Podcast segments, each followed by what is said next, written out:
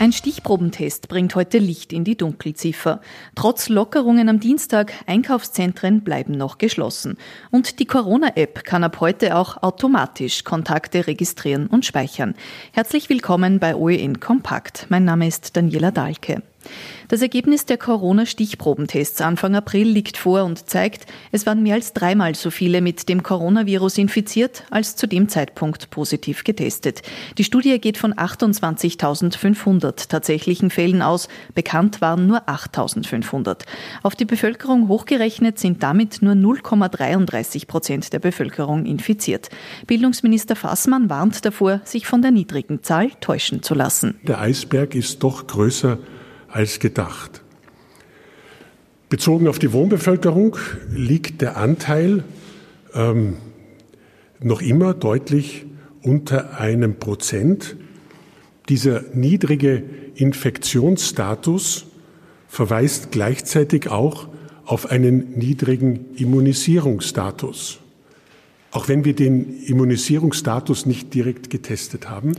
Um zu wissen, wie viele tatsächlich schon immun sind, wird es Antikörpertests brauchen. Bezieht man die Schwankungsbreite mit ein, könnten sich bis zu 67.000 Menschen bis Anfang April angesteckt haben. An den Maßnahmen ändern die neuen Zahlen nichts. Wir sind, glaube ich, noch immer in einer sehr, sehr sensiblen ähm, Situation. Ähm, das zeigt auch diese Studie. Corona ist in der Gesellschaft. Auch Fassmann fordert die Österreicher daher noch einige Wochen zur Disziplin auf und sich an die Ausgangsbeschränkungen vor allem auch in den kommenden Tagen zu halten. Es ist wieder ein kleiner Erfolg. Die Zahl der aktiv an Covid-19 Erkrankten ist wieder gesunken, weil erneut mehr Menschen genesen als neu infiziert sind. Auch der Reproduktionsfaktor liegt in Österreich mittlerweile unter 1. Das heißt, eine infizierte Person steckt nur mehr maximal eine andere an. Wohl auch wegen dieser positiven Entwicklung ist der befürchtete Engpass an Spitalsbetten in Österreich ausgeblieben. Das erste große Etappenziel sei somit erreicht, sagt Gesundheitsminister Rudi Anschober heute Freitag in einer Pressekonferenz. Wir haben gesehen, die Kapazitäten stehen. Wir haben überhaupt kein Risiko gehabt, äh, dass es zu Kapazitätsüberschreitungen kommt. Wir sind auf der sicheren Seite. Aktuell sind knapp 1000 Corona-Kranke im Spital. Das sei international ein niedriger Wert, sagt Anschober. Derzeit seien noch insgesamt 20.000 Betten auf Normalstationen und 1000 Betten auf Intensivstationen für Corona-Patienten verfügbar. Prognosemodelle für die kommende Woche gehen sogar von einem leichten Rückgang bei den belegten Betten aus.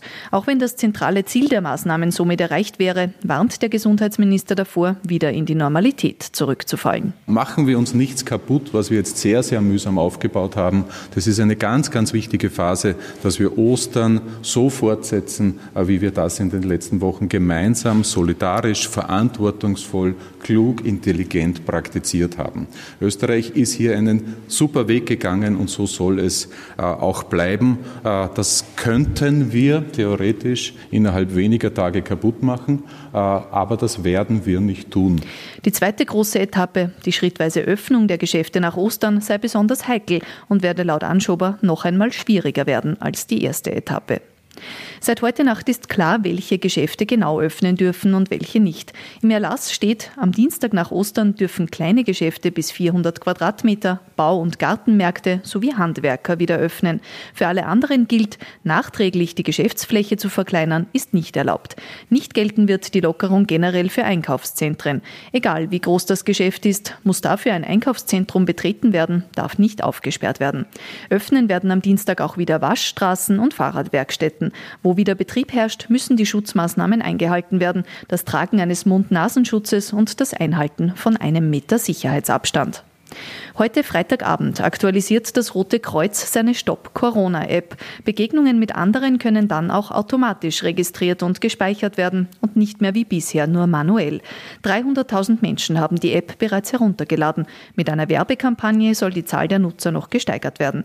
Experten gehen davon aus, dass die App zum Erkennen von Infektionsketten nur dann Sinn mache, wenn sie von mindestens 60 Prozent der Bevölkerung benutzt werde. Keine Toleranz kündigt Finanzminister Gernot Blümel bei Missbrauch der Kurzarbeit an.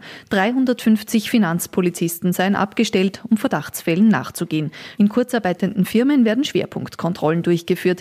Erste Analysen würden zeigen, dass auch Betriebe in Branchen Kurzarbeit anmelden, in denen es keinen nachvollziehbaren Grund gäbe.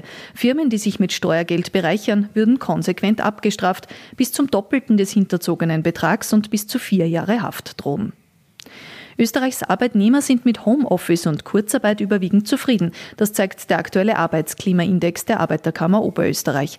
Mehr als 500 Personen sind Ende März befragt worden. Mehr als die Hälfte denkt, dass die getroffenen Maßnahmen richtig seien. Allerdings fürchtet ein Viertel der Beschäftigten um die eigene Existenz. Als guten Tag für die europäische Solidarität bezeichnet Österreichs EU-Kommissar Johannes Hahn heute die Einigung auf ein EU-weites Rettungspaket. Nach langen Verhandlungen haben sich die Finanzminister der Eurogruppe in der Nacht auf Hilfen in der Höhe von einer Billion Euro geeinigt. Damit werden Länder, Unternehmen und Arbeitnehmer unterstützt. Gemeinsame Schulden werden nicht aufgenommen. Italien beharrt auf solchen Bonds und hofft noch auf eine Einigung. Damit noch zu weiteren Meldungen vom Tag. In St. Pölten ist ein 85-Jähriger am Donnerstagnachmittag tot in seiner Badewanne gefunden worden. Er soll schon vor Tagen mit einem Schraubenzieher ermordet worden sein. Verdächtigt wird sein 57-jähriger Sohn, der mittlerweile festgenommen worden ist. Er soll psychisch krank sein. In Neukirchen an der Vöckler im Bezirk Vöcklerbruck ist am späten Donnerstagabend ein 41-jähriger Lkw-Fahrer ums Leben gekommen. Der Mann ist zwischen Zugfahrzeug und Anhänger eingeklemmt worden. Erst die Feuerwehr konnte ihn befreien. Der Notarzt konnte ihn nicht mehr retten. Und wir schließen heute zumindest mit einem kleinen Happy End. Die Pfotenhilfe Lochen hat auf ihrem Tierschutzhof fünf verwaiste Katzenbabys retten können. Die Kleinen waren erst zwei Tage alt, als die Mutter überfahren worden ist. Die Pfotenhilfe konnte die Katzenjungen aufpäppeln. Soweit die wichtigsten Nachrichten vom Tag. Ich darf Ihnen ein schönes Wochenende und frohe Ostern wünschen.